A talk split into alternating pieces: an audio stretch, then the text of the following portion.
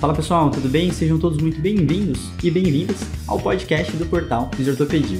Eu sou o Leandro Fukuzawa. Eu sou o Rafael Cariscalard. E nós seremos os hosts desse canal. Esse canal tem como função ressignificar o papel do fisioterapeuta em tempos modernos. Trazendo novidades toda segunda-feira sobre as temáticas de dor e fisioterapia musculoesquelética. Então seja muito bem-vindo e aproveite mais um episódio. Fala pessoal, sejam todos bem-vindos a mais um podcast do Fisiortopedia. E hoje a gente está aqui com um professor novo da casa, né? Então, diretamente lá do Sul, Rio Grande do Sul, é, Maureen Mansur, que já foi nosso aluno aqui do Fisiortopedia no aperfeiçoamento, né? Depois eu descobri que ele foi professor do JP Caneiro, né? Então, fez parte aí da formação dos formadores. Então, isso daí é muito bacana. Uma experiência muito, muito vasta aí em relação à parte da fisioterapia esportiva e outras coisas. Maureen, seja muito bem-vindo. Muito prazer ter você por aqui. Satisfação, boa noite, Valente Foucault, boa tarde, enfim. É, Bruno, muito obrigado. É, é satisfação estar aqui com vocês. Eu sei que esse lugar é o lugar dos grandes, né? Eu bater papo com o pessoal de, de grandes pensadores é uma satisfação estar aqui, é, conversar com vocês, falar um pouquinho da experiência, trocar um pouco de experiências, né? Eu acho que é, é sempre enriquecedor estar entre os melhores. Eu, eu sempre gostei dessa expressão, é ande entre os melhores que você se torna um. Então, é sempre é bom, tá? Muito obrigado pelo convite. Espero que seja, seja bom para todos, né? E vamos lá trocar um pouquinho de experiência, que é o que eu gosto mesmo, é conversar e passar um pouquinho e aprender. Muito bom, muito bom. Um assunto extremamente relevante que a gente conversa num geral pouco, né? A gente tem pouca formação nisso e o Maureen é uma das poucas pessoas que dão essa formação, então acho que é muito importante aí é, de, de, conversar pessoas como ele, né? E meu companheiro de fisioterapia esportiva, Bruno Gruninger. Tudo bem, Brunão? Tudo jóia, tudo bem, Fulco? Tudo bem, Maureen? Prazer mais uma vez estar aqui com vocês. E esse assunto, acho que é um assunto super importante mesmo, e todo mundo que, que lida com esporte precisa saber sobre isso, né? A gente está no... Quando a gente está submetido, está imerso, assim, no meio esportivo, né? A gente fica muito pensando como que vai ser o processo de reabilitação, como que vai ser na, na físio mesmo, mas as coisas, acho que as decisões mais impactantes que a gente toma é justamente nesse momento, né? Nesse momento do, do campo aqui. Então, acho que esse papo vai ser muito rico. Maureen, o que já falou, é uma referência nesse assunto e é um prazer participar disso aqui mais uma vez. Muito bom. E assim como o Bruno e Maureen falou, esse é um assunto que a gente precisa saber urgentemente, literalmente, porque em muitos setores né, da fisioterapia, a gente nem sempre tem um médico próximo, nem sempre tem outro profissional. Então, são casos que a gente vai conversar realmente de emergência, né? E o, o Maureen vai falar da diferença de emergência, urgência, né? Diversas terminologias da, da, do assunto, porque a gente, muitas vezes, agora pode ser caso de vida ou morte literal e saber minimamente como conduzir é extremamente importante e principalmente porque somos profissionais de saúde, então a gente precisa realmente ter é, é, todos esses aspectos daí na ponta da língua. Por favor, Bruno.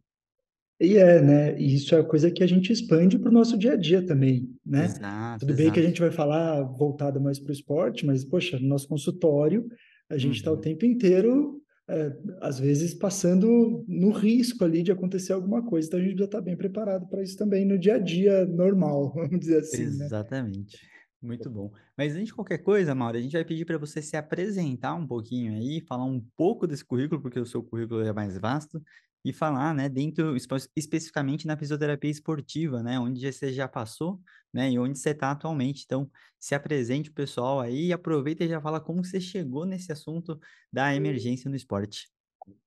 Então tá, então meu nome é Maureen Mansur Mossali, eu sou formado desde 99, é, então já faz um bom tempo que eu estou aí na, nessa guerra, né? Eu digo que é uma guerra, mas uma guerra boa, né? A gente vem buscando isso faz muito tempo.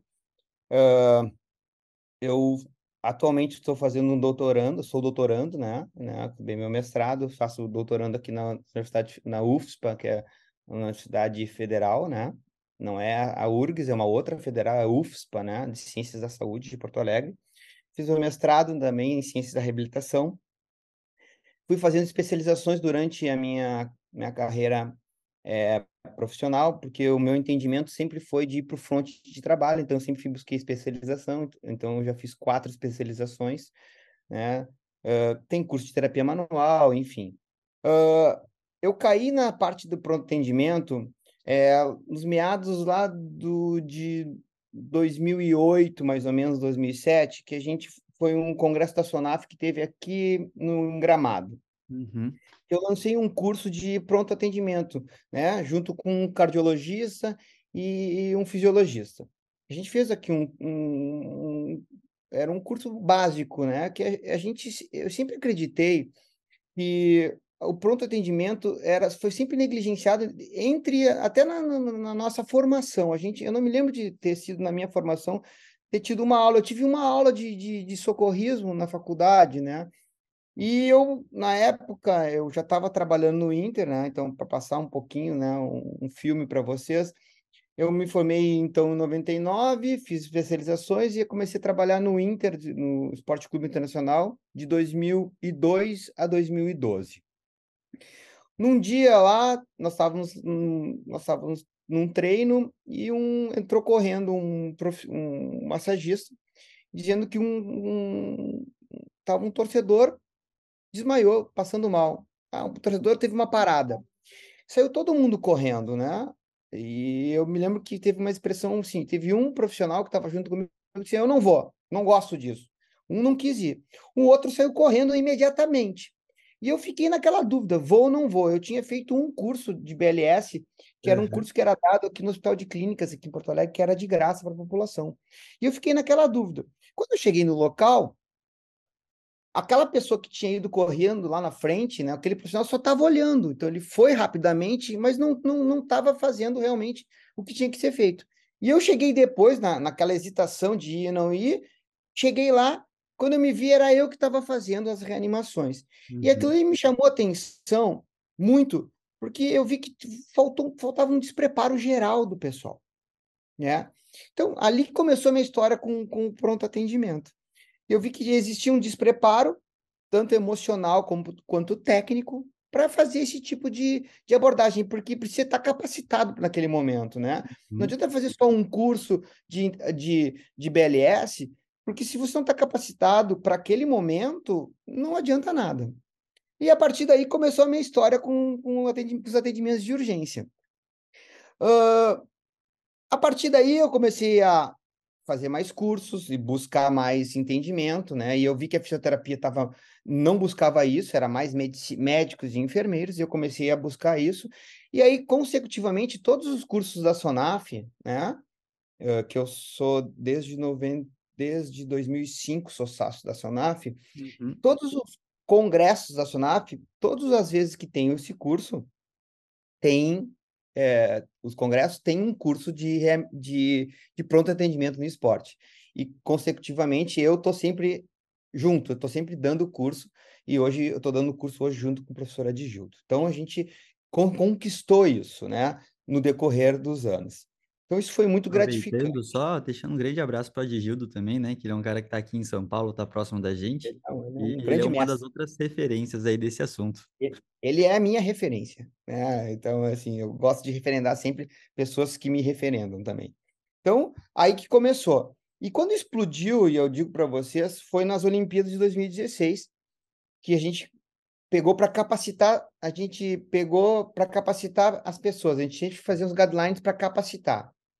Aí pegaram quatro grandes áreas: recursos físicos, é, bandagens e bandagens e funcionais, uhum. é, terapia manual e pronto atendimento.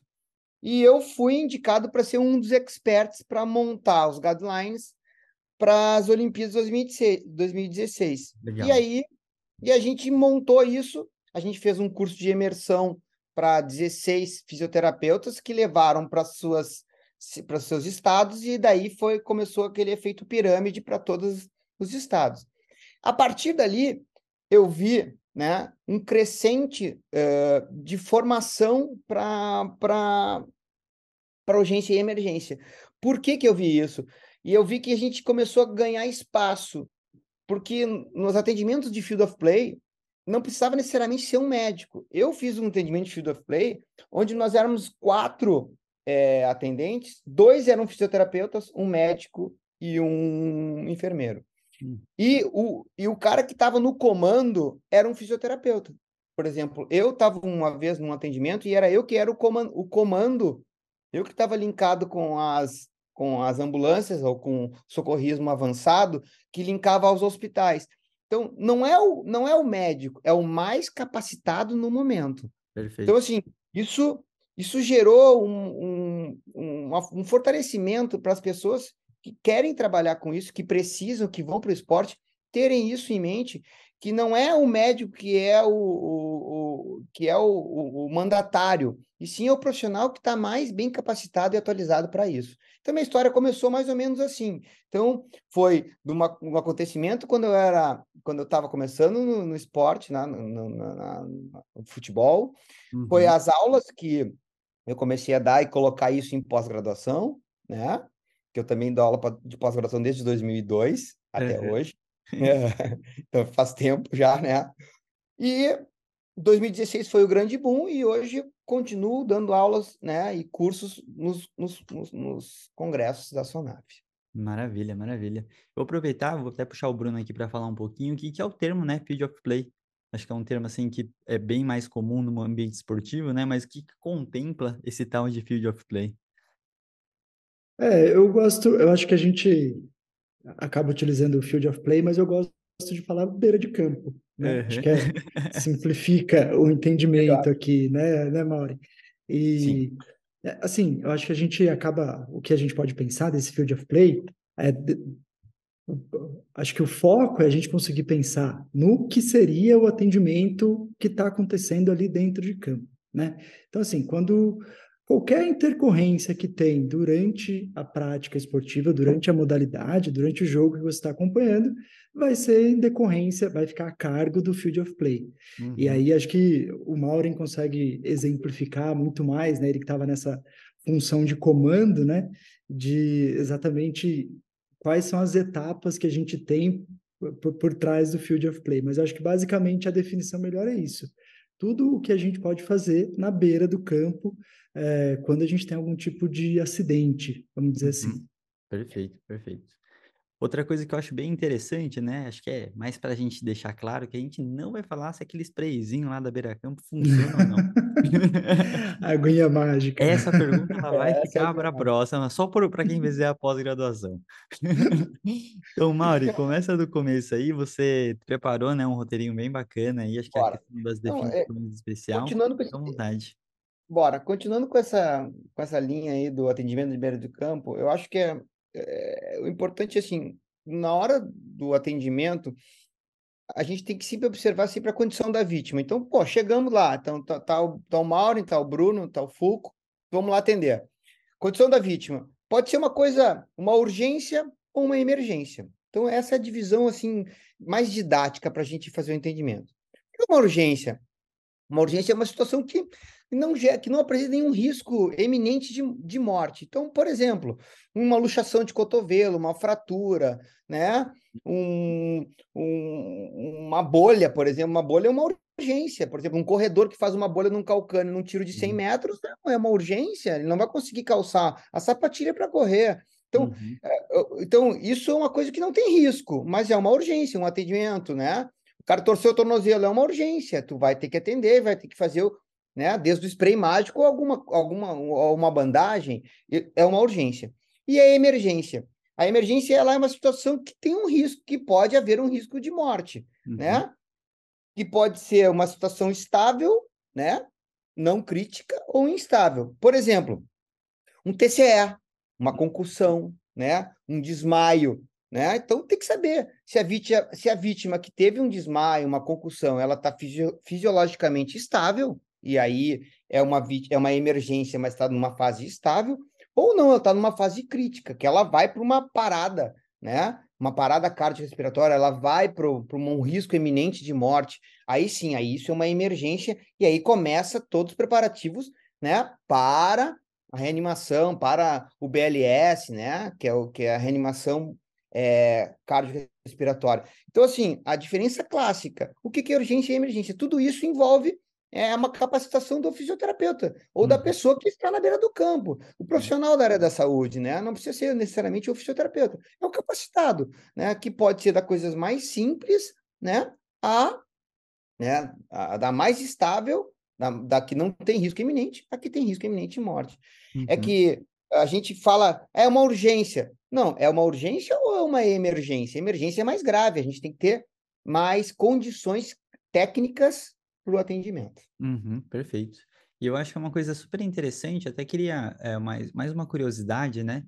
Sabendo que a gente é profissional da saúde, isso é extremamente importante, o, o, aonde está essa falha, Maureen, que isso não chega para nossas formações de uma forma in- interessante, né? É, você já parou para brigar muito por aí por isso, ou como que, que funciona? Cara, já parei para brigar muito isso, inclusive eh, eh, em algumas algumas pós, né, cara? Eu sempre tentei empurrar isso dentro da minha- das aulas. Quando quando me convidavam para falar sobre fisioterapia no, no esporte, eu colocava um bloco, né? Sempre tentei empurrar no bloco da parada cardiorrespiratória, né?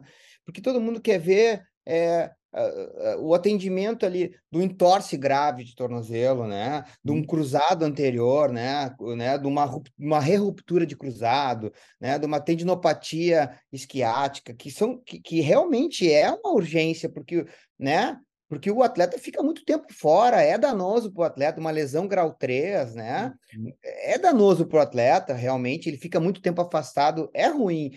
Então todo mundo quer saber isso. Mas se o atleta para, né? E como a gente viu em alguns campeonatos aí, o atleta, atletas parando, e aí e isso tudo vem ao encontro de uma cena que foi que até hoje eu, eu rodo, né, nas minhas aulas, e foi de, um- de um- de uma cena de um atleta do São Paulo que teve uma parada do, do atleta do São Paulo, do São Caetano, uhum. teve uma parada, né? E até Acho hoje é analisado Serginho, né? Isso Acho mesmo. que é o, é o primeiro caso que a gente Foi o tem que isso, foi ali foi, a, foi, foi né, uma mudança de 2004. foi uma mudança de, de, de, de- Protocolo, né? Inclusive. isso que foi uma sucessão de erros, de despreparo, sem achar culpados, mas foi um despreparo de todo mundo, da ambulância, dos caras da ambulância que não estavam ali, né, do carrinho que chegou atrasado, das pessoas que estavam fazendo as manobras ruins, né? E hoje, e a partir daí de- disso, eu comecei a empurrar isso dentro dentro do, do- das, das pós, porque não tem isso na graduação, né? Uhum. Claro, tem a função do tempo, tem a função do, da carga horária, tem, tem, tem um monte de coisa, mas é importante porque isso pode acontecer, né? E eu me lembro, né? E vocês já devem ter feito isso, e todo mundo já deve ter feito, quando a gente é estudante, te convidam para participar, assim, ó, você não quer participar lá da corrida de rua, você não quer fazer a fisioterapia lá na corrida de rua, ou num, numa competição de futebol de salão, vocês ficam fazendo lá, né, um gelinho, um alongamento, Daí todo mundo ia, porque era esporte que tu gosta, tu quer fazer. Uhum. Mas se, se acontece uma parada ali, você está responsável por aquilo ali. Então eu vi muitos al- alunos, e eu fiz muitas vezes isso, né? No momento que tu assume, é uma responsabilidade legal tu tá ali. Se você não, não tem um socorrismo avançado, é você e você. Uhum. E isso, isso me, me pre- me preocupava muito, isso, e eu, e eu conversava muito isso com, com, com a Digildo sobre isso nos últimos anos, que isso é uma coisa que me chamava muita atenção. Só que isso vem mudando, né, Fulk Bruno? Porque ah, quando teve as Olimpíadas aqui, né, e a gente discutiu muito sobre, até discutimos muito com a, com a Lud Michelis e até a Natália Bittencourt sobre Uhum. isso, o que mais chamou a atenção do pessoal da, da, da, da Federação Internacional de Fisioterapia, que elas que a gente sabe muito fazer, né, dos pilares da fisioterapia, a gente sabe muito bem fazer prevenção, a gente já sabe prevenir. A gente já tem Uhum. pla- planejamento estratégico para isso, a gente já sabe fazer gestão de prevenção. A gente já sabe fazer reabilitação e muito bem. Eu acho que o Brasil está muito bem representado nessa área, né? O retorno, né, o esporte, o return to play, a gente já é, já está muito bem falado. Eu escutei o podcast, foi muito bom o podcast de vocês, né? Foi sensacional. Eu acho que tá tudo já está em diretrizes, já, né? Já tem consensos. Só que uma coisa que foi batido muito forte, que o atendimento de urgência ainda não, ainda não está muito forte aqui para a gente. Uhum. Tá, ainda tá, as pessoas fazem um curso de BLS uma vez só e depois não, não, não buscam mais, né? Isso aí, isso aí tem que ser buscado cada vez, né? Cada vez mais. Então, assim, eu tento, sempre tentei empurrar isso. nas pós-graduações. E eu acho que ainda tem resistência, porque as pessoas ainda querem só saber da músculo esquelética, né? Das coisas do protocolo, né? Das, das vantagens que tu tem de reabilitar coisas difíceis, né? Das difíceis reabilitações. Mas é importante ter essa pauta, né? De, da, da urgência e da emergência, porque pode acontecer. E, e, existe uma educação, a FIFA já está trazendo isso, né? Até com aulas para os, para os atletas também, né? Uhum. Os atletas também têm que ter educação com isso, né? Então, adiantando um pouquinho, né? Teve uma cena maravilhosa que eu também trago nas minhas aulas, né?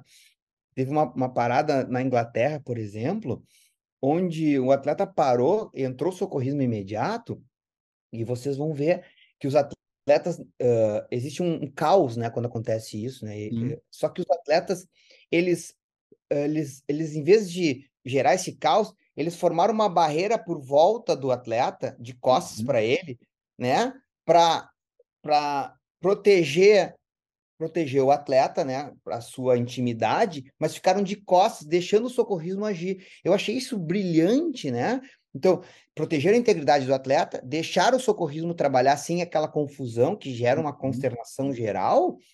E, e foi, foi lindo de ver, né? No, o desfecho foi maravilhoso. Então, os atletas todos fizeram uma barreira assim em volta do atleta, de costas para ele, porque é, uma, é, um, é um, um momento de tensão e de emoção, mas todos, sabe, perfilados, proteger a integridade do atleta que tinha feito uma parada e deixando o socorrismo agir de forma. Então, já existe, já existe uma educação com isso. Então, até já, já sabiam o que ia acontecer. Então, isso, eu achei isso massa. Então, eu acho, eu acho que é assim, eu acho que a gente tem que ir plantando. É um trabalho de formiguinha, realmente, esse uhum. trabalho de busca de entendimento que a gente precisa trabalhar no esporte, saber prevenção, saber reabilitação, saber retorno, mas saber também atendimento de urgência, que é muito importante. É muito legal você falar isso, porque eu acho que é uma questão realmente de não atrapalhar, né? Entender assim, como que você cria o contexto para que as pessoas realmente possam fazer. Você pode não ser a mais preparada para a ação, isso é o menor dos problemas. Mas como que você cria, como você falou, acho que a cultura de uma proteção de uma situação de emergência é sempre importante, porque é um processo até de meio, uma resposta meio emocional do momento, né? É perfeito. Como que a gente vai reagir a isso e a gente não tem como, sempre como ser treinado a situações de risco, né? Então, assim, não tem, é, é treino de simulação, obviamente, mas é, a emoção do momento é outra emoção, né? Eu acho que não tem como falar que, tipo, ah, eu treinei a resposta de estresse emocional no cara, né? Não. No treinamento, tu já, te, tu já te sente fadigado, assim, tu sente Exato. emocionalmente cansado, em bonecos. Uhum. Agora, ao vivo, né? Ali na hora, onde depende é, aquela expressão. Tu, tu já perdeu o jogo, né? Na, falando diretamente na parada tu tá perdeu o jogo, o atleta parou, ele, né, uhum. né, teoricamente ele morreu. Uhum. Então só, só, tem, só tem uma chance. Ou tu uhum. perdeu o jogo ou tu, ou tu ganhou o jogo, não tem 0 a 0 Então tu vai pro tudo ou nada. Então a emoção ela é muito forte. Por isso tu tem que estar tá bem preparado, né? A tua tomada de decisão tem que ser perfeita, tem que ser uhum. rápida. E tem que ter uma pessoa pensante. Sempre, uhum. geralmente é um cara o pensante, né? Vai ter gente orando, vai ter gente chorando, vai ter gente gritando, vai ter gente olhando, vai ter gente que sai correndo, mas tem, que tenha uma ou duas pessoas que acalme e faça o que tem que fazer, tá ok. Maravilha. É o momento mais bonito para a gente conseguir juntar a teoria, a prática, uhum. e eu uhum. falo que tem um terceiro elemento é, que é fundamental, né? Que é a calma. Uhum. Porque, beleza, a teoria a gente precisa ter, a gente consegue estudar, é, no final a gente pode até falar de outras sugestões de estudos, né? Que a gente tem algumas alguns treinamentos online para isso. A prática você vai acabar tendo no dia a dia, vivendo mesmo a situação. E é isso que, o, que o Maureen falou. Você está fazendo treinamento, pô, é cansativo, mas é diferente a emoção né, do, do, do problema ali. Então, acho que você conseguir é, fazer treino mental mesmo, né, de se imaginar na situação de gravidade, é, e ser submetido a treinamentos exaustivos mesmo, para que você consiga permane tentar permanecer calmo, né, para você conseguir controlar a situação mesmo. Acho que isso é muito uhum. importante, né? No treinamento que a gente faz, que eu fiz ano retrasado com o professor Adgildo também, vai ser o nome mais falado aqui hoje, né? É, ele, ele é, uma das coisas que ele faz no treinamento, que eu achei bem interessante, beleza, ele dá toda a orientação do que vai acontecer, da Ele cena te e coloca em tal. estresse. Ele te E coloca ele em fica ali, ai, coloca o em cara tá parando, o cara vai Ele morrer, fica no estresse. o sangue tá espirrando. É, e é bem isso mesmo, né? Parece Entendi. até que é meio Não, anedótico assim, ele te né? coloca em estresse mesmo, porque tu tem que pensar na hora do estresse. É isso aí Né? mesmo. Muito bom. E só para pegar uma ponta ali, Fuco, que tu falou, por que que tá, eh, eh, por que que eh, eh, tem isso? E aí a gente vai para que eu peguei uma ponta das re- responsabilidades legais, né? O, o COFITO tem no, no, no- número 147, o artigo 5, né? Eu peguei que é uma responsabilidade legal a capacidade do fisioterapeuta de ter de fazer isso. Existe um, um o artigo 5 do- da lei número 147, a gente tem uma vontade legal, né, para fazer isso, só tem que estar treinado, né? Ao mesmo tempo, o artigo 6 diz se você também, se você negligenciar, negligenciar é, não é assim, tu olhar, dizer, ah, não vou fazer nada, vira de costas, tu negligenciou. Se tu não está capacitado, pelo menos liga para o 192, né? Liga para uma Uhum. urgência. Ah, não, não quero, não gosto, não sei, mas se tu não fizer nada, é negligência. Uhum. Então, por isso, eu, eu, eu, eu já me coloquei tanto em situações, quando eu era estudante, de querer fazer tudo, porque estar no meio esportivo é uma coisa que engrandece, mas eu corri muitos riscos já, né? Podia ter acontecido Uhum. alguma coisa. O atleta bateu com a cabeça, desmaiou, eu ia fazer o quê? Não, não tinha essa, capaci essa capacitação, né? Então, é importante. E o artigo 8, que é mais legal, isso, isso deveria ser inserido em programas de educação continuada, e nunca foi. E é isso Uhum. que, que- que está, na, está numa lei federal do nosso conselho e Uhum. não, e não, e não é integrado. Então, assim, e eu acho, eu acho lindo quando um pós-graduação já coloca isso como uma, uma forma, né? Então, eh, mais uma vez, eu tenho que engrandecer vocês, né? Porque vocês estão muito na frente, né? Em relação ao, ao ensinar, né? E proporcionar às pessoas que fazem o pós, né? De vocês e o que vocês entregam, né? Não é só que vocês proporcionam, que vocês entregam, né? A qualidade que vocês já, vocês conseguem abraçar isso. Eu acho que isso é bacana. Trazer para o aluno ou para as pessoas ou para os profissionais a importância de, eh, de situações que realmente capacitam o cara de forma a ele, pelo menos, bom, não sei, mas pelo menos te encorajar a fazer alguma coisa, né? Uhum. Eu acho que é isso que é legal. E não, é, não são todos os pós, os pós geralmente são poucos até. É só quando o professor que, que gosta de empurrar, senão não tem mesmo. É, eu acho isso importante, né? Uma das nossas preocupações quando a gente elaborou, a gente sabe o tanto de pós-graduação que tem com essa cara de ortopedia traumato desportiva, né? Esse, essa palavra no final, e Uhum. acaba não entrando em especificidades realmente necessárias. E é, também acaba sendo, acho que quase que uma besteira, porque dentro da ortopedia e traumato também pode acontecer qualquer uma dessas emergências, né? Então, assim, não é só beira-campo, é- e aí a questão da responsabilidade dentro de uma clínica, ter toda a aparelhagem e tudo mais, né? É uma coisa que sempre vale ressaltar. E como vocês falaram, o treinamento acaba muitas vezes não sendo dado por pessoas que são da área, é outro contexto. Então, assim, acontecer isso no hospital é uma coisa, e num consultório, e numa clínica, né? E no meio da rua, entender o que você pode fazer minimamente com o pouco que você tem. Eu sempre faço uma pergunta, Bruno, quando começa a dar essa, essa, essa- esse módulo dentro das pós, no ambiente onde você trabalha, e pode ser no consultório, numa clínica, numa clínica, no estúdio de pilates, na piscina, na academia, aonde você trabalha, tem algum responsável, um técnico capacitado para realizar algum pronto atendimento? Eu sempre faço esse tipo de pergunta. Sempre, quando Uhum. começo aí. E a resposta é sempre não. Ou não sabe, né? Cara, assim, tá tendo uma senhora que tá fazendo pilates, tá? Uhum. Vou juntar assim, uma senhora fazendo pilates e ela tem um mal súbito. Faz o quê? Uhum. Ah, eu vou fazer hidro, porque hidro é melhor, porque eu pego lá, as minhas, eu trabalho com geronto e vou fazer na hidro, porque hidro é melhor. Beleza, e se a, e se a senhora faz um mal súbito na água, faz o quê? Uhum. Então, em qualquer ambiente, em academia, cara, então assim, essa pergunta eu sempre faço e é um silêncio sempre. Porque as pessoas ou ficam apavoradas com a minha pergunta, ou botam a mão na consciência de que, ah, quantas vezes eu passei por esse tipo de risco e não pensei nisso, ou realmente, pá, eu nunca pensei nisso. Cara, é, é isso. São Uhum. situações que, que tu tem que prever, né? Tu não vai querer, tu não, ninguém quer que aconteça isso, mas se acontecer uma vez, é Claro. um problema. Uhum. É uma uhum. catástrofe, né? Então, Sim. essa perguntinha eu sempre jogo para a massa começar a pensar realmente que isso é muito importante. Legal. E agora vamos aproveitar indo mais para os assuntos específicos, né? É, qual que é o conhecimento básico que a gente tem que partir, né? Então, assim, quais são, são só intervenções?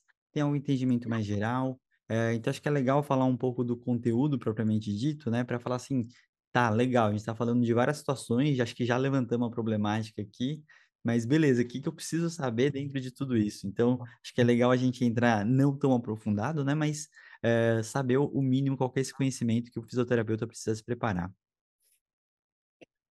Bora, então, cara, eu, eu sempre gosto assim de um. Eu gosto da avaliação do cenário sempre. Eu sempre. Ah, aconteceu. Então vamos lá. Vamos para a parte mais.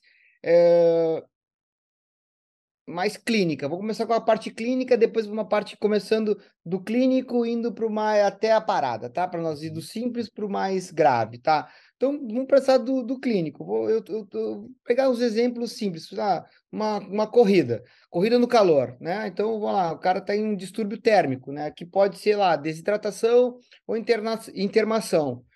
Qual a diferença, né? Porque tu tá ali, né? E qual a diferença de desidratação e intermação? Intermação, cara, tu tem um potencial letal muito grande. Ele passou, desidratação é uma Cara, é uma transpiração. Tu tá com uma, uma, uma, uma, temperatura elevada, tu tá transpirando, a tua pele tá fria, tá úmida, tem umas tonturas, tu tá com náusea. Isso já, já tem sinais de desidratação. Agora, quando o atleta já tá com uma temperatura elevadíssima, a pele já tá seca, porque já não tem mais líquido, né? Uh, tu já tu já tá com já tá semi-inconsciente, já tá muito avermelhada a tua pele, já tá com umas sinais de intermação. Ali já tem um risco potencial. E eu uhum. mostro sempre um videozinho, né, da, acho que era Olimpíadas de Montreal, mais ou menos, a Gabriela Anderson, que tem um vídeo chamado Superação.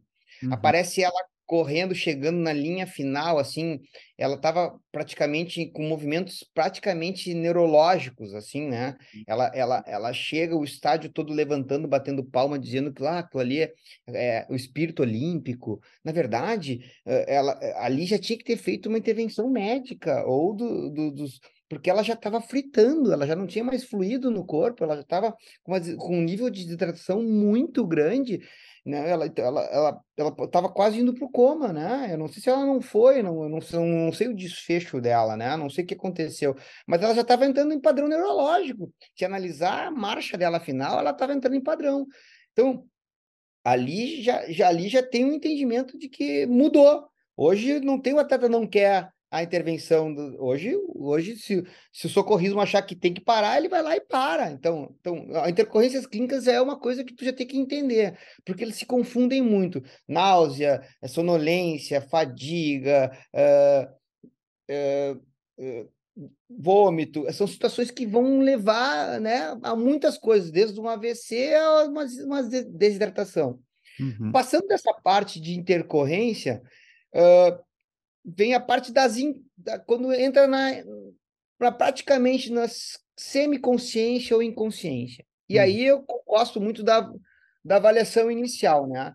A avaliação inicial é muito legal isso, é uma historinha muito bacana que eu sempre conto. Se tu, o atleta, tu encontra uma pessoa caída na rua e ela tá passando mal, né? Eu sempre gosto de, a gente pede sempre para a gente se identificar, né? Tem que uhum. se identificar que tu, oi, tudo bem? Meu nome é Maureen. Eu sou, estou tecnicamente capacitado para te ajudar, né? E ali, ali eu sempre digo que é, é a voz de um anjo. Se está passando mal e chega uma pessoa, uma voz muito baixinha, assim, oi, tudo bem? Tá passando bem? O cara que tá com uma sensação ruim parece que piora. Agora, se chega uma voz forte, dizendo que tu está tecnicamente bem para ajudar, Estou aqui, meu nome é Maureen, eu estou capacitado. Aconteceu alguma coisa, me fala, conversa comigo. Cara, bah, alguém chegou para me salvar. Uhum. Quando tu chega dentro, tu está capacitado, ali tu já começa a verificar sinais e sintomas. E ali existe uma expressão que eu gosto, que é uma que é um recurso mnemônico que a gente chama, que é o simple, que é, é S-A-M-P-L-E, que é o simple. Então é S de sinais e sintomas, aí tu vê se o paciente está tá com sangramento, está com, com confusão mental, está com dispneia, ali tu começa a observar a pessoa. Pergunta se ele tá, se ele, se ele, ele é alérgico a alguma coisa, né? Então, o A do Simple, se ele é alérgico, se ele está tomando algum medicamento. O M, se ele, se ele faz uso de algum medicamento já ou não. P, né? Se ele tem passado médico, né? Alguma doença pregressa. Se ele, L, se ele tomou algum líquido, se ele ingeriu alguma comida. E tu olha o evento, olha o cenário, se acontecer alguma coisa. Por que, que tu colhe essas informações rápidas? Porque enquanto ele está consciente, tu começa a coletar perguntas. Uhum. Porque dali, se ele ficar inconsciente, já pulou para uma, uma, uma, uma, vítima ou um, um, atleta, uma pessoa inconsciente. Dali mudou a cadeia de sobrevivência. Enquanto ele está conversando contigo, tu coleta as informações.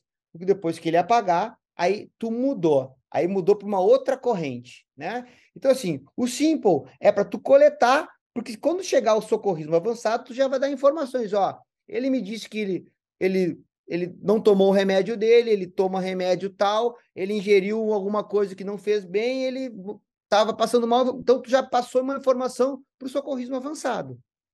No momento que ele já está inconsciente, não tem como tu conversar com ele, aí já mudou, mudou um pouquinho a tua trajetória. A vítima está inconsciente, te prepara.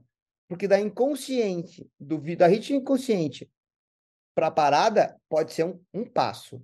Então, uhum. ali, ali eu brinco que começa a ficar sério a coisa. Sim. Né? Então, vítima inconsciente, né? Te prepara, observa, né? Então, então, então, eu, a gente faz essa avaliação, como é que está o pulso, né? Né? Se, como é que está, é, verifica pulso, verifica se tem é, padrão ventilatório. Uhum. Se não tem, liga para o socorrismo começa a cadeia de sobrevivência. Perfeito. Então, é mais ou menos é mais ou menos essa trajetória. Tá semiconsciente, coleta o simple. Tá inconsciente, observa, tem pulso, não tem pulso, tá respirando, não tá respirando, liga para o socorrismo antes de tocar no paciente. Isso é o básico.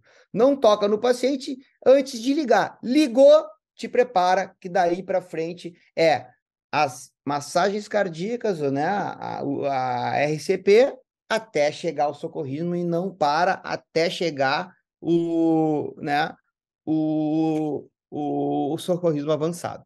É Perfeito. É mais ou menos assim. Pode falar, Brunão.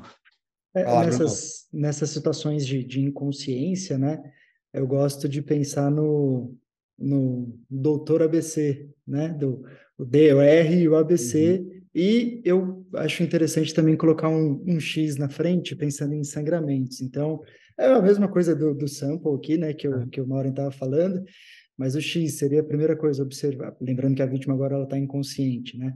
Uhum. Observar se a gente tem sangramentos. Acho que sangramento é a primeira situação hemodinamicamente é, é a primeira situação hemodinâmica que vai colocar a pessoa num risco maior, né? Então, se ela tiver grandes sangramentos, isso é muito perigoso, a gente precisa estar atento a isso. E aí, caso tenha, a primeira coisa a ser feita é estancar esse sangramento, né? Tentar, uhum. tentar parar isso. É, o D do doutor ali seria para garantir a, segurança da cena, né? Viria do danger aí. É, o R seria para a gente checar os níveis de responsividade. Então, é, alerta, nível de dor, se tem, se tá, é, estímulos verbais, estimular, né, chamar a pessoa, ver como que ela reage ali. É, daí, na sequência, o A, o A seria de, de checar as vias aéreas, né, igual o Maureen falou, ver se tem alguma coisa impedindo a via aérea, se tem uma fratura de face, se tem algum dente que está atrapalhando na circulação, na, na, na respiração. O B é justamente checar se tem o briefing, né? É, é isso, se ele tem o estímulo respiratório, então se ele está uhum. conseguindo fazer o movimento para fazer a respiração, e o C entraria em situações de, de é, circulação, né? Problemas é, circulatórios. Então seria outra forma da gente lembrar esse passo a passo da avaliação. Mas é lógico, né? Que a gente falando tudo isso, é, parece simples, né? Mas daí entra naquilo uhum. que a gente estava falando, que é um negócio de segundos, né? A gente tem Sim. 30 segundos para você fazer essa, essa triagem, vamos, vamos dizer assim, né? Eu, eu brinco que o tempo é, nesse caso, o tempo ele é, ele é, ele é crucial, né? É, uhum. É, é uma estimativa que a cada minuto que tu perde é 10% de vida que que tu também perde. Então, Uhum. por isso, que- então é, é, Uhum. é um minuto, 10%. Então, passado 10 minutos de, de, de, de, não, de não fazer Uma nada, resposta, né? é uma perda muito grande, Eu né? fico até pensando nisso que vocês falaram, que eu acho que, né, o, o, o Bruno usou um acrônimo, você também, né, Maureen, dois acrônimos diferentes para a gente olhar as coisas específicas. E com certeza, acho que na questão pedagógica e de segurança, né, acho que manter lugares que faz você frequentemente olhar, ele seria uma estratégia para você sempre estar sendo visível, né? Então, um ambiente desse, eu acho que minimamente, assim como tem toda a academia uma foto de alongamento que não serve para nada, poderia ter uma foto, né, de Boa. Exato. alguma coisa Boa. dessa básica, mas existe alguma outra estratégia? Porque eu acho que é aquilo que a gente falou, são situações que elas vão acontecer uma vez, sei lá, se acontecer uma vez por ano, dependendo do contexto, é muito, né? Eu tenho 10 anos de teatro, por sorte, eu nunca tive uma situação de risco, de emergência. Então, só de urgência. Então, é, é, é muito importante a gente ter, porque em 10 anos pode ser que aconteça ano que vem, ou que aconteça daqui 5, 10 anos, né? Então, assim, é uma preparação que você não sabe quando que o evento vai vir. Então, é aquela coisa estranha. É igual, é igual seguro de carro, né? Você Exato. tem, mas você não quer usar. Você precisa ter isso em algum lugar e espera que espera Ah, nunca precisar eu- usar mesmo. Mas, é, assim, é, vou dizer que é, é- é- tem como fazer isso, Fugo, tranquilo. É só ter um desfibrilador. Uhum. né? Eu acho que tu tendo um DEA, que é o desfibrilador, né? eh, Existe uma, um, tá tá tendo uma lei aqui, né? Que estamos tentando fazer aqui no Rio Grande do Sul, eh, que já passou pelo, pela Sociedade de Cardiologia aqui do Sul, estamos tentando colocar lugares onde tenha mais de 100, 150 pessoas tem que ter um DEA. Uhum. Dentro de condomínios é importante ter um DEA. Por quê? Porque no DEA, cara, se tu ensinar uma criança de 10 anos a mexer num DEA, ela consegue fazer o, o trabalho. Uhum. Por quê? O DEA, ele é autoexplicativo.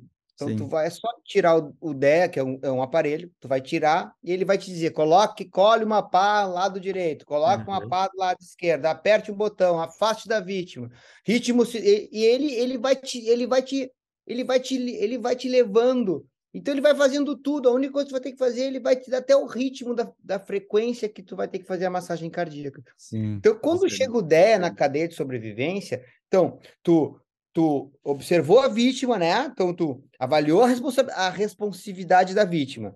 A vítima não, tem, não respondeu. Tu, ati- tu ativou lá a- o socorrismo imediato, ligou lá para a equipe médica, né? Equipe de socorrismo avançado. Posicionou a vítima e começou a fazer a, a, a- RCP. Quando chegou o DEA, o DEA, o aparelho manda em todo o sistema. Uhum. Então, se tu não sabe fazer nada, tendo um DEA lá na escola de dança, num condomínio, é, no, no shopping, no bairro, Uhum. cara, botou lá, é só apertar o botão e ele vai te instruindo. Então, eh, o DEA, ele é, teoricamente, ele é barato, Uhum. se for diluído por muita gente, né? Então, no meu condomínio aqui, eu tenho dois, a gente tem dois DEA. De tanto eu brigar aqui, a gente conseguiu comprar DEA. E eu consegui treinar algumas pessoas aqui, a gente fez uns Legal, treinamentos funcionários, massa. Então, assim, tendo DEA, tranquilo. E o Adgilto faz, ele mostrou até o filho dele fazendo isso, quer dizer, ele, ele mostra que criança, tendo um pouquinho de treinamento, consegue. Então, assim, ah, não é, não precisa também estar assim sempre, né? Como se estivesse indo para uma guerra. Ah, hoje vai ter uma parada. Não, se tu tem um DEA, o DEA vai te ajudar, entendeu? Uhum. É, é importante tu ter a sequência em mente, né? Uhum. Mas se tiver o DEA, tu já tá 50% já tá mais organizado. Maravilha. É, eu, o Mauro começou a falar, eu lembrei, a primeira viagem que eu fiz para fora do país, né, foi para a Alemanha, e tinha alguns metrôs que tinha um dela. E nunca tinha me ligado nisso, assim, né, da, realmente dessa importância da gente ter isso em lugares, é, lugares Públicos, né? comuns, que, que a gente vai ter mais gente, né? E, e que todo mundo sabe que tem, né? Eu acho que essa parte é importante, né? Não é só ter e estar lá escondido em algum lugar, né? Que deveria ser um procedimento, de, por exemplo, de uma entrada de um condomínio, né? Você entrou no prédio, tá morando lá, ele te informa onde que tem, porque se todo mundo tivesse consciente, você já criaria a cultura de, de qualquer situação dessa, né? Posso contar uma história do DEA? Claro, por favor. Então, uma, um outro lugar que eu, que eu trabalhei, né? A gente, em algum momento, a gente teve alguma situação, é, alguma situação de emergência e foi igual o Mauro estava falando lá no começo, na, na, no começo da trajetória dele, que foram chamar, alguém está passando mal e aí sai todo mundo correndo. E nesse lugar, nesse local a gente tinha um, de, um desfibrilador, né? E alguém pegou o desfibrilador e a hora que chegou lá, o desfibrilador não tinha bateria. Putz. Nossa. E, e, então, né, assim, por sorte, naquele momento não foi necessário, não, precisa, não, não era isso que ia resolver o nosso problema ali. É, mas é, a gente precisa ficar atento, né? Não adianta só ter também, você tem que saber tem, a condição, tem que verificar, se, tá, verificar tá se ele está funcionando. Porque imagina, imagina a condição, né? Numa dessas você perde o, o paciente, perde a pessoa em questão, porque hum. o negócio estava, né? Ah, então, sendo... peso na consciência desse momento é o Isso mesmo. É, e é importante vocês entenderem, né? A gente, pelo menos na seleção, a gente tinha essa ideia, a gente ia para todo o treino, carregava para lá, para cá. Então a maletinha sempre tem a um, maletinha é sempre junto. Sempre tem uma mágica lá que não é só o spray mágico, mas a maletinha mágica. Precisa dessa. Ó, pra gente finalizar o episódio aqui, Maureen e Bruno, eu vou pedir para o Bruno contou uma história que eu vou considerar como negativa, né? Mas caso o, o Maureen tenha, eu queria uma história positiva, quando você saiu e falou, putz, ainda bem que eu sei esse negócio. E a outra que tenha sido negativa, caso você tenha, né? Então, Maureen, vamos lá, hora das histórias e dos cases de sucesso e insucesso. Tá, eu, a, é, positiva eu não tenho, assim, eu não, eu não, não tive ainda a sorte, porque eu acho que se tu tivesse sorte ou azar, né? Porque assim, eu, não, eu nunca tive, uh, nunca eu, eu, nunca tive a sorte de conseguir reanimar uma pessoa e ela voltar. Uhum. Porque eu acho que isso dá um empoderamento, eu acho que a pessoa se sente uma. Eu acho que é semideus, né? Eu acho que, é, eu acho que é a sensação que tu deve se sentir, tu trazer de volta uma pessoa que já morreu é, é um poder, assim, né? Então, eu não tive, não tive esse poder, assim. Claro, dentro de hospital, na época que tu é estudante, né? Uhum. Eu me uhum. lembro que na UTI berrava, parada, parada, parada. Era aquela correria, vem carrinho de parada. Eu me lembro que era um lugar onde eu não me sentia bem, né? Desde o tempo da faculdade, eu não gostava. Eu gostava de estar mexendo nos aparelhos lá da, da UTI, mas não gostava de estar dentro da UTI, né? Uhum. Mas, assim, é, tem, mas tem histórias belíssimas, né? Daí entra para a parte mais espiritual, né? Que é uma coisa que é uma coisa individual. Eu me lembro que nós estávamos atendendo uma senhora dentro da UTI, né? Obviamente. E ela, assim como ela estava falando, daqui a pouco ela parou. E aí já, vento, já entrou o desfibrilador, e assim como ela parou, ela voltou. Né? Deram desfibrilador, ela voltou. E ela voltou e ela olhou assim, bah, doutor, nem sabe. Eu estava num lugar muito lindo e nós começamos a se olhar, né? É, como é que era esse lugar, né? Ah, voltamos a conversar com o paciente. Era lindo, era maravilhoso, tinha pessoas dançando, maravilhosas. Eu perguntei, eu não estava nesse lugar, né? Perguntei para ela, ela, não, não estava. Eu, ah, graças a Deus. Eu brinquei com ela, né, cara? Porque, pô, imagina se ela me viu nesse lugar, eu, meu Deus, tá chegando a minha hora. Então, essa foi uma brincadeira que a gente fez, assim, porque esse, esse é a situação. E o lado ruim, que uma vez eu fui fazer, a, que eu fiz a uma reanimação, obviamente não tive o sucesso, mas estava presente. E isso ficou, foi muito impactante para mim, Foucault e Bruno, porque a, a, aquela visão, aquela imagem ficou muito tempo gravada na minha cabeça, assim, porque como tu fica muito próximo da pessoa, tentando dar toda a tua energia para que a pessoa volte, né? Uhum. Aquela imagem, aquela face, aquele, aquela, aquela, aquela pessoa ficou muito gravado na minha memória. Então, eu fiquei muito tempo com aquela, com aquela coisa na minha cabeça, na, no meu sono, no meu, no meu sonho, no meu dia. Então, é, é uma coisa impactante, né? Assim, então, assim, é uma coisa que mexe muito contigo, né? Ninguém quer fazer isso, né? Uhum. Então, tem até uma frase que eu, que eu, que eu deixo assim, né, uh, que eu gosto sempre de falar, né, uh, que são duas, uma frase que é bacana que o, até o professor Adildo fala, eu tento sempre replicar, né, o atleta ou a pessoa não optou em, por se envolver em uma situação de emergência. No uhum. entanto, você escolheu ali estar para atendê-lo. Então, ele não, ele, ele não escolheu, mas você escolheu estar ali. Então, você tem que estar preparado, né? Então, a, então, e uma outra coisa que chama atenção, a única coisa mais trágica que a morte é aquela que poderia ter sido evitada.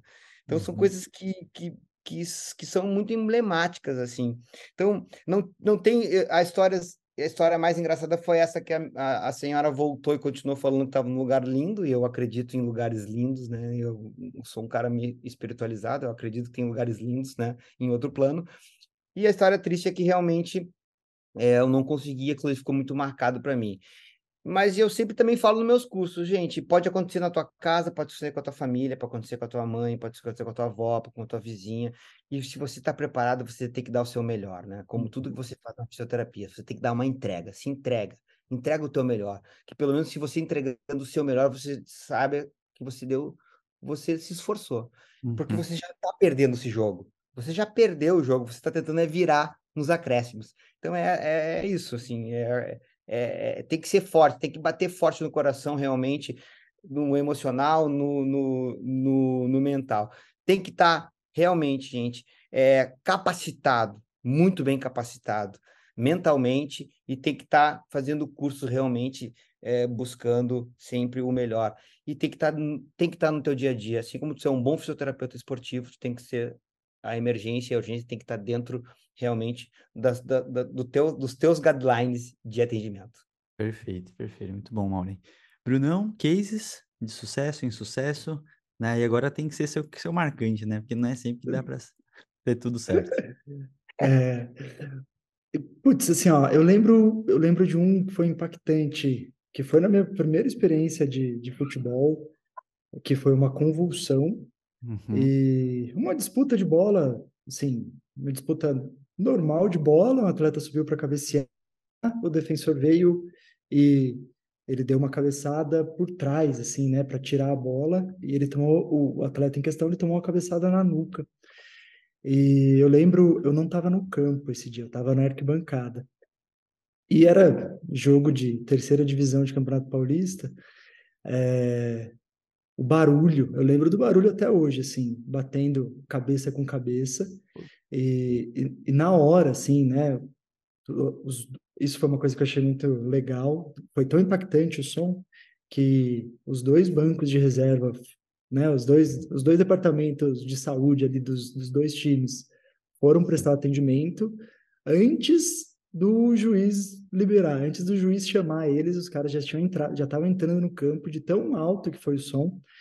E durou 30 segundos, né? Aquele processo de convulsão que pareceu que foi duas Horas. horas. É, e o lado bom, né? Que o atleta levantou e ele foi retirado de campo naquele momento, ele não teve nenhuma complicação depois. E então essa essa é uma história que foi bastante impactante, foi a primeira vez que eu presenciei isso. E eu de verdade, eu lembro até hoje do som, assim, parecia sei lá, um, um som muito diferente. E teve uma outra vez também quando eu estava na faculdade, a gente estava dando exemplo de situações de dia a dia, é, que uma aluna na biblioteca também teve uma convulsão. Uhum. E, e, e aí, aquele minutos de tensão, ninguém sabia o que acontecia, e foram me chamar na sala, aí eu fui correndo assim, e o que eu achei mais legal, porque uma aluna que tinha tido uma disciplina disso há pouco tempo atrás, ela que conseguiu prestar o, atendimento inicial ali, ela que se sentiu preparada. Então, a primeira coisa que ela fez, ela tirou a caneta da mão da, da menina que teve a convulsão, ela afastou as mesas e, e deu apoio na cabeça dela. E a hora que eu cheguei, a cena já estava estabilizada. E eu achei isso muito bonito, porque ela, poxa, ela é para a gente ver, né? Se a gente aprender e mentalizar aquilo e estar tá preparado para aquilo, né? Você consegue utilizar. Sim. E ela tinha visto aquilo fazer duas semanas. Falou, nossa, professor, eu não sei o que aconteceu. Porque eu não, nem lembrava disso, mas eu acabei fazendo tudo certinho. E muito legal que deu certo, né? As duas vezes uhum. deu certo, as duas vezes funcionou bem. E massa. Sucesso. Sucesso. Sucesso, é. Mas eu, eu, eu nunca tive uma situação por exemplo, de parada cardíaca, assim. Uhum. Eu nunca presenciei que, uma que eu estava diretamente envolvido. É, eu, eu, ainda acho que é sorte não ter presenciado, né? É. Prefiro, me sinto capacitado caso aconteça, mas prefiro que não aconteça mesmo. Sim. É, eu, de certa forma, só tenho histórias de urgência, né? Então, aquelas câimbras, os LCA, os Bom, né? Bom, isso entorse. é bom, bom, bom, isso é bom, é bom, bom, Também ótimo. considero sorte, assim como o Bruno, né? É, são sorte. situações que realmente são muito impactantes e dependendo até do dia e do mood, como é que você tá, você pode realmente não tomar uma decisão adequada em várias situações, né? Mas, enfim, chegamos ao momento final aqui. Queria agradecer muito, Maureen, por toda essa tua bagagem. Eu sei que vai ter muita coisa a mais, então, para quem estiver na pós, Bruno e o Maureen vão dividir aí esse módulo que vai ser bem bacana, bem essencial e com certeza não vai ficar só pela pós-graduação. Vamos colocar na STAR e nos outros cursos, porque eu acho que isso realmente é necessário para todo mundo saber e aprofundar.